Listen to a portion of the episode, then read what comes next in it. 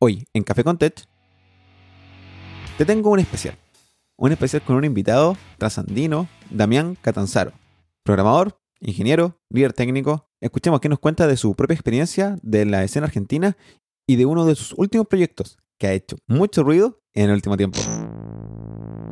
Bienvenido a Café con Tech, en donde te cuento de tips, tricks, noticias y otros temas del mundo del desarrollo de software durante tu coffee break. Si eres nuevo aquí, considera suscribirte.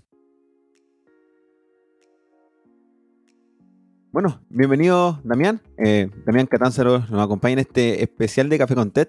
Muchas gracias por estar aquí, Damián. Eh, ¿Cómo ha sido, cómo va tu día? ¿Cómo va tu vida hoy día en Argentina? Buenas, eh, primero que nada, gracias por la invitación. acá en Argentina las cosas están más o menos como en todo el mundo, encerrados en cuarentena, esperando que termine en algún momento.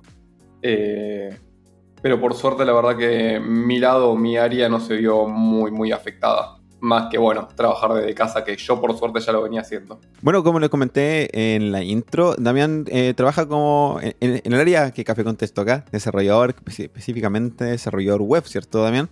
Sí. Y trabaja como líder técnico en una startup argentina en el sector fintech. Eh, ¿Me puedes contar un poco más de ti, Damián? Eh, ¿Quién es Damián Catanzaro? ¿Qué, ¿Qué hace Damián en su día a día, específicamente como en el área tech? Bien, eh, soy programador, eh, estoy en... Arranqué a programar desde bastante chico, desde los 14 años, ahora tengo 25. Y actualmente estoy, como dijiste, como líder técnico en una startup. Eh, estoy más que nada liderando todo lo que son los nuevos desarrollos, las nuevas arquitecturas y viendo el producto día a día con, con mi equipo. Y además de todo esto tengo participo bastante en Twitter, en toda la parte de las comunidades temas, en meetups, y salió gracias a todo esto un desarrollo que fue Cafecito, que, que bueno, es de lo que vamos a hablar un poquito ahora. Sí, vamos a tocar un poco más adelante de Cafecito, quiero dejarlo como plato fuerte del, episodio. Pero eh, tengo un de preguntas eh, que tienen que ver más con, como con, tu cotidianidad. Eh, estás trabajando hace unos tres años, dijiste, eh, de manera remota, eh, te encontró este confinamiento que va a dejar un poco fuera del, tema en el sentido de que estás trabajando remoto, tienes una, un trabajo que te lo permite. ¿Cómo funciona tu rutina de trabajo y cómo mantienes un poco esta productividad, inspiración, motivación? en, general, ¿cómo balanceas un poco tu trabajo que, como líder técnico que ya tiene hasta responsabilidades y al mismo tiempo eh, estos otros desarrollos o proyectos secundarios o paralelos que tienes en tu, en tu afán eh, de, no sé, en tu, tu gusto por la, por la programación? Bien, eh, mi día a día es como medio, todos los días son diferentes. Eh, no tengo un horario fijo para despertarme, para que te des una idea. o me despierto tipo de 9 a 10 y media, es como que despierto más o menos cuando quiero. el laburo me da como esa, esa flexibilidad. y en cuanto arranco, es más que nada ver, eh, somos tres personas en el equipo, actualmente está por sumar una, cuarta. Y es más que nada ver cómo está el equipo. Eh, todas las semanas tenemos una weekly. Yo no hago dailies, no, no, la verdad que no me, no me gustan como, como son el formato. Así que más que nada hablamos por Slack y vemos está todo ok y seguimos trabajando. Es un trabajo, la verdad, que bastante contracturado por lo menos a mí eh, me, gusta laburar así, es como me siento cómodo. Y por lo menos el equipo, la verdad que se adaptó a esto y va, para adelante y no, no hubo ningún problema.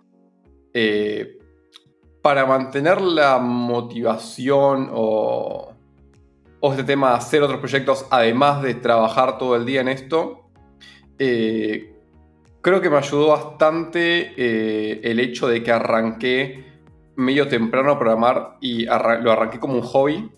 Eh, fue siempre un hobby y al día de hoy lo sigo manteniendo como un hobby, además de que mi, de que mi trabajo personal eh, es algo que me divierte hacer y es como que ah, lo uso para como descontracturar, por así decirlo. Entonces, si bien tengo mi laburo y es eh, lo que hago todos los días, también me pongo a programar por diversión o para aprender nuevas cosas y es lo que me gusta hacer. Oye, mencionaste algo que me llamó mucho la atención y que en, nuestra área eh, eh, está súper en boga eh, y súper una práctica muy em, arraigada que es las daily y muchas veces muchas, muchas reuniones. Eh, en tu cargo como líder técnico tienes como este poder de decisión de, no hacer las daily. ¿Por qué no hacen las daily y cómo, cómo reemplaza? Muchos preguntarían, oye, pero es que eh, Scrum y cualquier metodología ágil eh, tiene las daily como parte esencial. ¿Cómo, ¿Cómo reemplazas esto y cómo puedes convencer a, no sé, tu manager o, quien, corresponda de no hacer este tipo de reuniones? Bien, yo creo que esto en la empresa grande no lo puedes hacer ni de casualidad, pero lo que pasó eh, con esto es que esta startup la, la arranqué de un MVP. En realidad me contrató el CEO hace tres años y me dijo, mira, quiero hacer este MVP. Empezó a crecer y éramos tres personas y de tres personas, como fue creciendo en tres años, pasamos a ser 15. Eh, y como que siempre nos fuimos manejando nosotros en cómo queríamos cada, cada equipo, se iba manejando como quería. Y la verdad que jamás me gustó tener calls para absolutamente todo, meetups eh, tipo calls innecesarias y empecé a ver un poco que empezamos siendo dailies y la verdad que dije, no, che, no tiene sentido esto, es como bastante aburrido. Y terminé dejando solamente una weekly. Eh, todas las semanas nos juntamos para hacer una demo de lo, que estamos trabajando. Y además de eso, eh, pusimos como la costumbre de eh, hablar bastante por Slack. Si nos pasa algo o tenemos algún problema, alguna traba, lo que se diría en una daily básicamente, pero por Slack.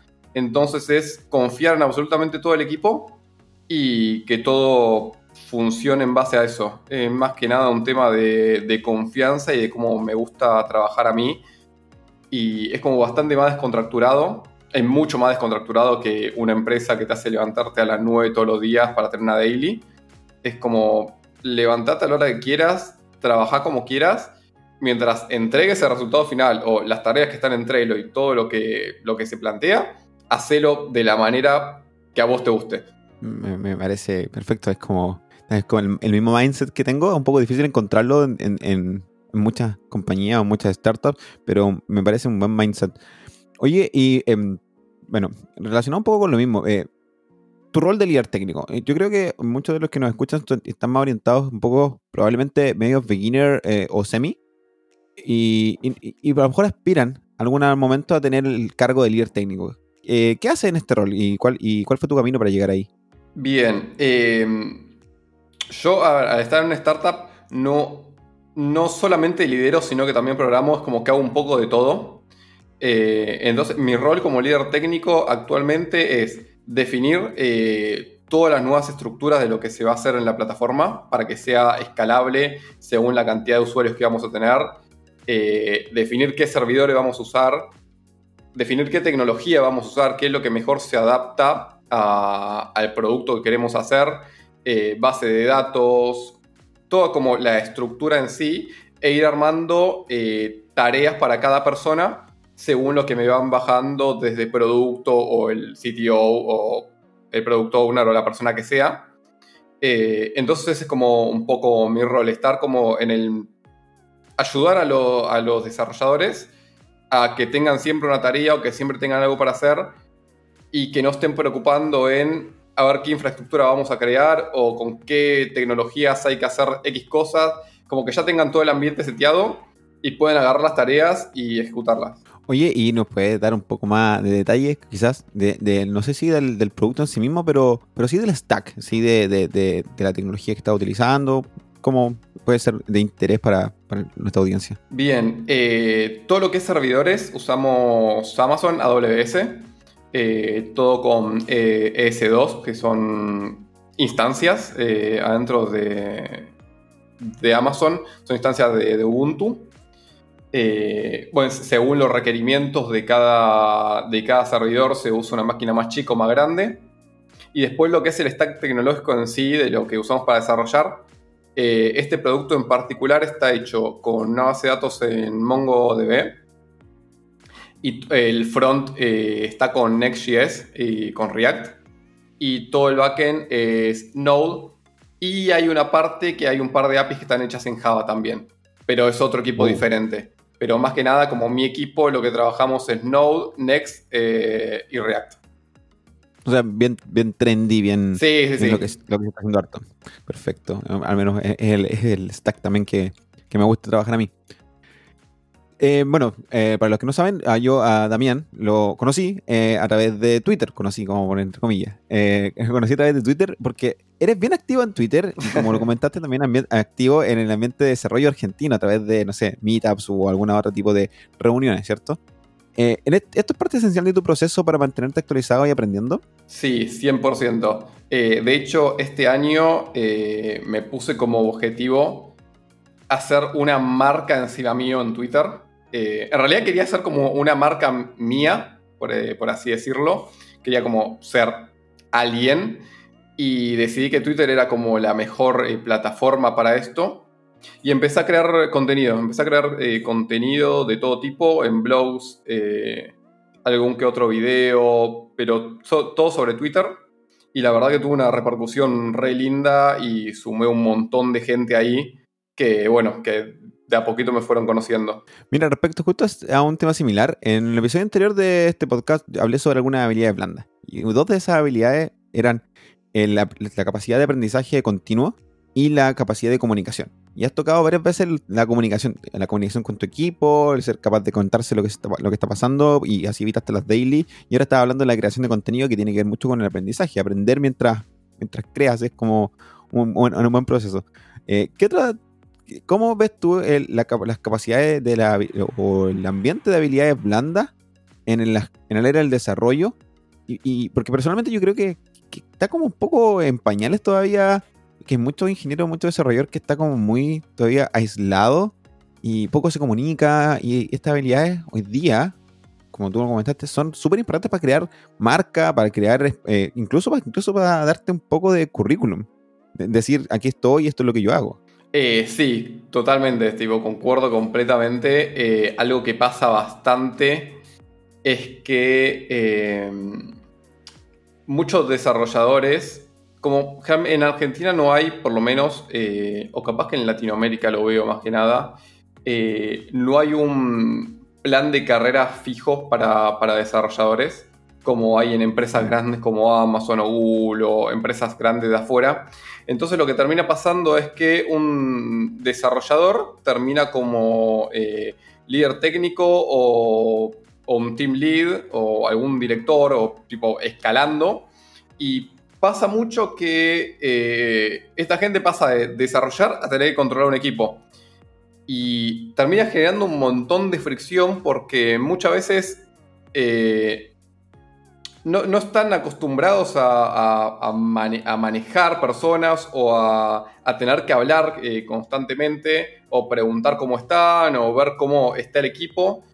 Y sí, es algo que genera muchísima fricción y si no soluciona rápido se termina desintegrando todo el equipo o se puede hacer que gente no esté cómoda trabajando. Pero sí, es algo que vi muchísimo, muchísimo y me pasó estar del lado de desarrollador y ver cómo eh, líderes míos me tipo como que no tenían la comunicación esa buena o no sabían expresarse en lo que querían y terminaba generando un montón de fricción en el área que nada, repercutía todo el desarrollo en sí y a todo el trabajo del día a día. Y en tu experiencia, em, ¿cómo, cómo mejoraste o cómo, eh, no sé, creciste en esta capacidad de aprendizaje y comunicación para poder mantener tu, actual liderazgo y tu actual, eh, no sé, todo lo que estás haciendo en, Twitter? Bien, eh, la verdad que no estoy 100% seguro eh, porque es como que siempre se me dio medio natural comunicarme y ser como, como soy ahora. Tipo, siempre me gustó hablar, siempre me gustó ir. Capaz que la parte de ir a meetups me ayudó un montón eh, ir a Meetup, conocer gente y estar todo el tiempo en contacto haciendo networking, eh, haciendo contactos, creo que esa fue como la parte más clave, por lo menos para mí. Es como que te termina soltando un montón de terminar hablando con desconocidos o hacer nuevas amistades o conocer gente. Creo que eso la verdad que sirve muchísimo y les recomiendo mucho que lo hagan. Eh, sobre todo, bueno, ahora cuando se libere todo esto de la cuarentena y en algún momento empiecen a haber meetups de vuelta presenciales, eh, suma un montón y creo que gran parte de, de cómo soy ahora se lo debo a esto. En, realidad, el, participar en, lugares, eh, con más personas es, muy importante para, mejorar nuestras propias capacidades de comunicación. Pero a pesar de que estamos en cuarentena y en confinamiento, creo que está la posibilidad de hacer meetups o reuniones eh, remotas y incluso puede ser un poco más difícil eh, hacer la comunicación, pero yo creo que se logra súper bien. Al menos en este caso, este, este especial episodio se consiguió gracias a redes sociales y sin conocernos mucho más allá. pero lo primero que yo vi de Damián fue gracias de nuevo a Twitter y a una aplicación que Damián con la que Damián ha hecho mucho, mucho ruido, que es Cafecito. ¿Nos puedes contar un poco sobre Cafecito? Y no sé, eh, expláyate con, este proyecto que actualmente es el proyecto que, estás llevando a cabo. No sé si tienes algún otro, pero este es el que está haciendo, creciendo a pasos agigantados. Bien, sí, eh, tengo varios, pero sí, este es como el, como main project ahora. Eh, Cafecito es una plataforma de crowdfunding eh, o financiamiento Actualmente está hecha para Argentina. Y la plataforma es recontra simple con un concepto muy simple que existe afuera ya y lo traje de afuera para Argentina, que es, te creas una página, eh, eh, tenés un perfil básicamente, donde lo enlazas con Mercado Pago y la gente te puede donar cafés virtuales en modo de agradecimiento o obteniendo alguna recompensa según eh, lo que haces. Eh, yo terminé creando Cafecito porque era una plataforma que estaba buscando. Yo, como creador de contenido, tenía ganas de tener como algún sustento económico de, este lado, tipo gente que quiera aportar, por lo menos, para que yo siga haciendo este desarrollo. Y no encontré ninguna plataforma de este estilo, las encontré afuera. Afuera hay tres que son muy grandes, que son Patreon eh, Coffee, Buy Me a Coffee. Y lo que pasaba era que estaban en dólares todas. Y, no y generalmente dólar en Argentina es un tema bastante complicado actualmente. Y sobre todo porque no podía bajar de los 5 dólares, que es un montón de plata. Eh, entonces fue como la idea de, che, a ver si hago esta plataforma, a ver cómo funciona. Y terminé haciendo como mi perfil al principio solamente. Tuvo una repercusión buenísima y muchísima gente me dijo, che, hacé la plataforma porque esto va a servir y queremos usarla. Y bueno, así es como que nació Cafecito y empezó a moverse por todos lados. E, en cierta forma es un poco como eh, decirle a, aquel que tenga alguna idea en, su cabeza que no porque esta idea ya exista quiere decir que no puedes eh, acaparar el mercado de alguna forma. Eh, algún, de algo, alguna vuelta de tuerca tienes que darle, pero finalmente Cafecito, como tú lo dijiste, es básicamente Buy Me a Coffee Sí. Pero local, pero con conceptos locales, con lenguaje local y con un sistema de pagos local. Que es lo mismo que pasa acá en Chile, que yo también tengo una cuenta en Buy Me a Coffee, que literalmente no funciona. sí, exactamente. Estás, pidiendo, pidiéndole a la gente que utilice tarjetas de crédito, que haga todo un proceso mm, que no es tan complejo, pero es un proceso de mm, fricción para algo que a lo mejor tiene que, que tiene que nacer de ellos, que es donarte dinero porque quieren. Entonces, me parece que tu, idea de cafecito es perfecta y claramente se puede expandir al resto de Latinoamérica. Mercado Pago está no solo en Argentina, pero bueno, tú lo comentaste en algún momento, Mercado Pago no es tan fácil su API para, trabajar con ellos. ¿Me puedes contar un poco sobre tu, tu periplo creando cafecito? Un poco tu stack o eh, qué cosas has pasado como compleja y, todo el ruido que ha hecho. O sea, ha aparecido en muchas entrevistas, programas, streaming, podcast. Sí. Eh, primero que nada, como el stack. El stack es un stack que vengo usando ya, como comenté antes, y es un stack que me siento cómodo, que lo conozco mucho. Por eso arranqué por ahí. Que es Next.js con React, Node y Mongo. Tiene un par de cosas más que tiene, por ejemplo, WebSockets con Socket.io para hacer una conexión real time entre el servidor y el cliente pero básicamente el stack principal es ese. Eh, y lo que me pasó, tuve la verdad que un montón de temas en el medio, más que nada manejando pagos. Cuando empezás a manejar pagos, hay un montón de, de temas que tenés que empezar a ver. Algo que me, que me surgió era, bueno, ¿qué plataforma uso? lo primero que se me vino a la mente es uso Mercado Pago, es la que usa, por lo menos en Argentina, está muy bien eh, planteada. Está, ya, todo el mundo casi tiene una cuenta de Mercado Pago y, lo usa. Entonces, a la hora de, empezar a integrar Mercado Pago, me di cuenta que era un quilombo, que había 30 millones de, problemas que me topé en el medio, más que nada con la API y la documentación, que hay algunas cosas que le faltan bastante y hay algunos códigos de errores o cosas que me empezaron a salir que no estaban en ningún lado y bueno, fue como empezar a buscar, empezar a hablar con ellos, empezar a buscar gente de Mercado Pago que me dé una mano y me diga, che, a ver cómo funciona esto, porque no es lo mismo hacer una aplicación que tenga... Eh, dos o tres usuarios por día a que tenga 10.000 usuarios por día y que todos estén mandando pagos entre todos y decís, bueno, esto tiene que tener seguridad y tiene que ser confiable todo lo que es la pasarela de pago.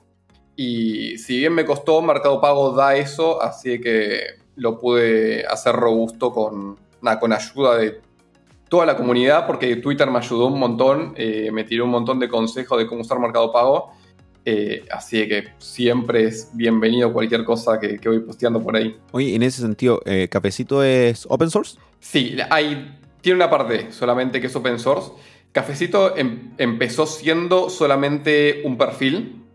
Vos, eh, yo lo creé como un perfil para mí y después creé la plataforma. Lo que es open source es solamente ese perfil, la plataforma entera no, por un tema de, bueno, seguridad más que nada pero lo que es el perfil en sí, con toda la integración de Mercado Pago, eh, los webhooks, el código QR y todo eso está todo liberado en mi GitHub, sí. O sea, a quien quiera eh, aportarte de alguna manera, si no económicamente, puede aportarte con pull requests, con issues, con comentarios dentro del propio código ahí en, en, cafecito eh, en GitHub y a lo, mejor, a lo mejor con ideas que puedan aportar a mejorar la, plataforma, ¿no? Exactamente, sí. Eh, hay mucha gente que creó issues que se fueron agregando, así que cualquier cosa bienvenida ahí también. Genial.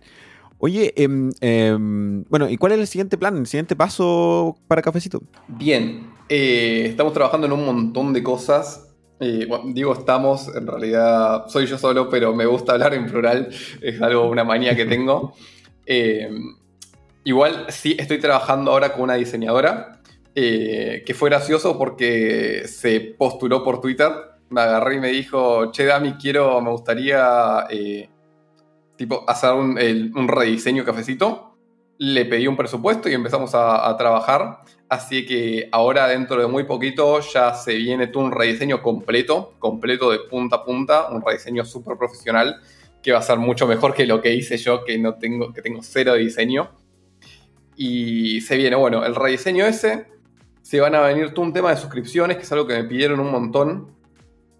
Es suscripciones al estilo de Patreon, por si, por si conocen. Eh, si no conocen. Para que sean pagos mensuales. Claro, pagos mensuales, exactamente. Eh, y con, esos pagos mensuales puedes tener, por ejemplo, contenido eh, único o privado que, que podés ver. Eh, con esto se vienen también, bueno, publica eh, post adentro del perfil con toda una galería de imágenes. Que esto va a ayudar mucho a la gente que, hace contenido. Por ejemplo, alguien que hace cómics, por así decirlo, que puedan ir como subiendo imágenes de lo que van haciendo o de los, de los diferentes tipos para la gente que está suscrita a su canal. Eh, Después, otra de las cosas que quiero hacer es empezar a integrarlo con todo el sector de eh, streamers, eh, más que nada con Twitch, por tener alguna especie de botón o algo que se integre con, con las plataformas de OBS o Streamlabs, para que si alguien dona y pone un mensaje, aparezca, por ejemplo, en la pantallita mientras eh, la persona está streameando. Esas son como las cosas que, se vienen ahora dentro de relativamente poco. Y en un futuro eh, la idea es expandirlo a todos los países de Latinoamérica que usan el mercado pago.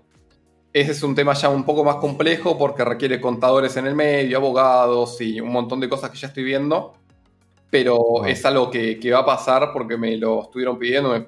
Me, habló gente de Perú, de Colombia, de México. Me dijeron, nos encantaría esta plataforma. Eh, queremos tenerla acá y actualmente no podemos porque Mercado Pago funciona con cuentas locales Así que tengo que abrir cuentas en cada uno de estos países para que eh, poder que funcione la plataforma ahí. Bueno, yo, yo vi cafecito en Twitter y lo primero que hice fue hacerme una cuenta y después me di cuenta que era solamente con marca argentino. Claro. fue, fue, tarde. Bueno, eh, oye, ¿y todo esto lo estás planeando eh, solo? ¿Piensas crear un equipo? ¿Piensas monetizar de alguna manera tu, tu, desarrollo? ¿O esto es todavía está dentro del contexto de proyectos secundarios, de hobby, de buena onda?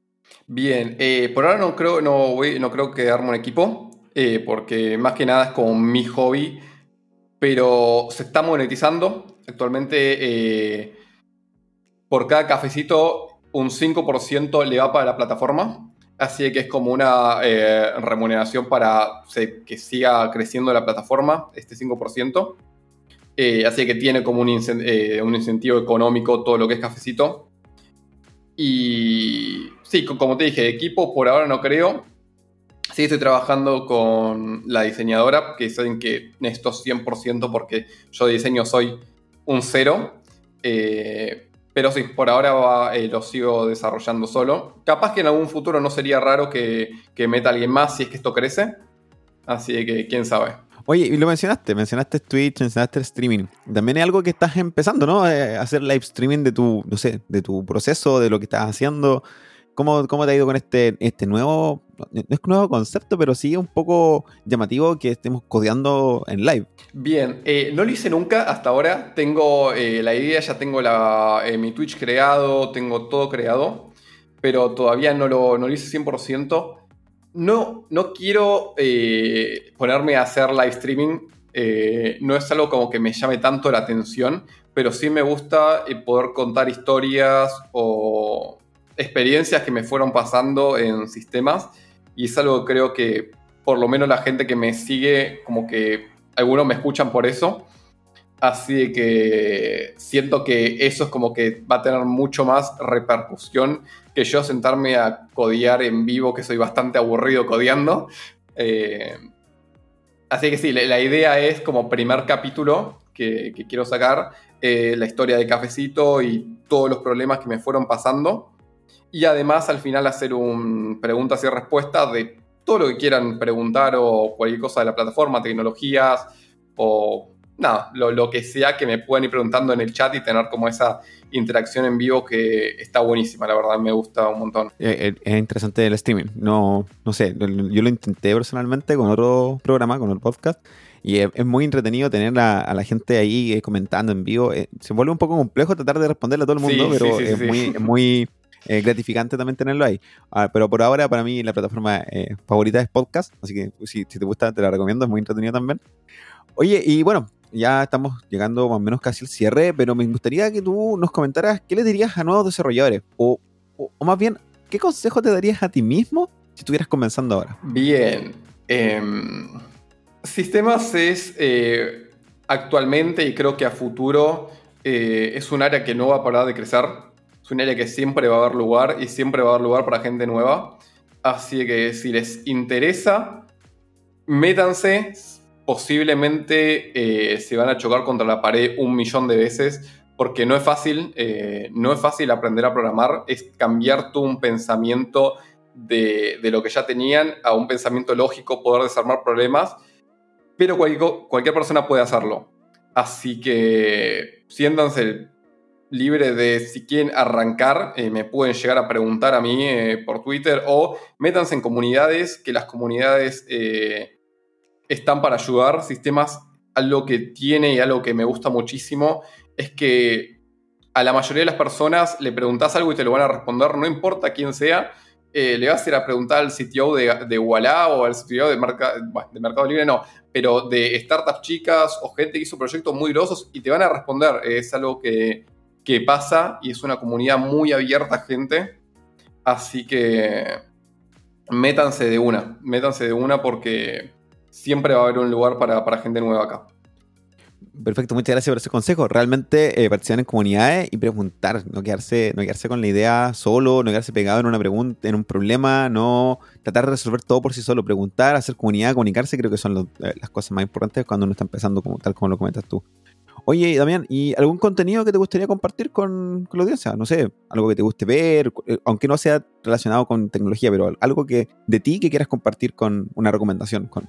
Eh, bien, a ver, eh, últimamente estuve buscando podcast o cosas para escuchar de fondo y uno de los que más me gustó es, va, yo sigo ya hace mucho tiempo a, a Freddy Vega, de, es el creador de Platzi y escuchar tiene un canal de, YouTube que es Platzi y escuchar sus podcasts y las cosas que hace, la verdad que son, motivan un montón y conoces un lado de, de todo, de, lo que es él, de, lo que es la empresa, que la verdad que por lo menos a mí me llena muchísimo.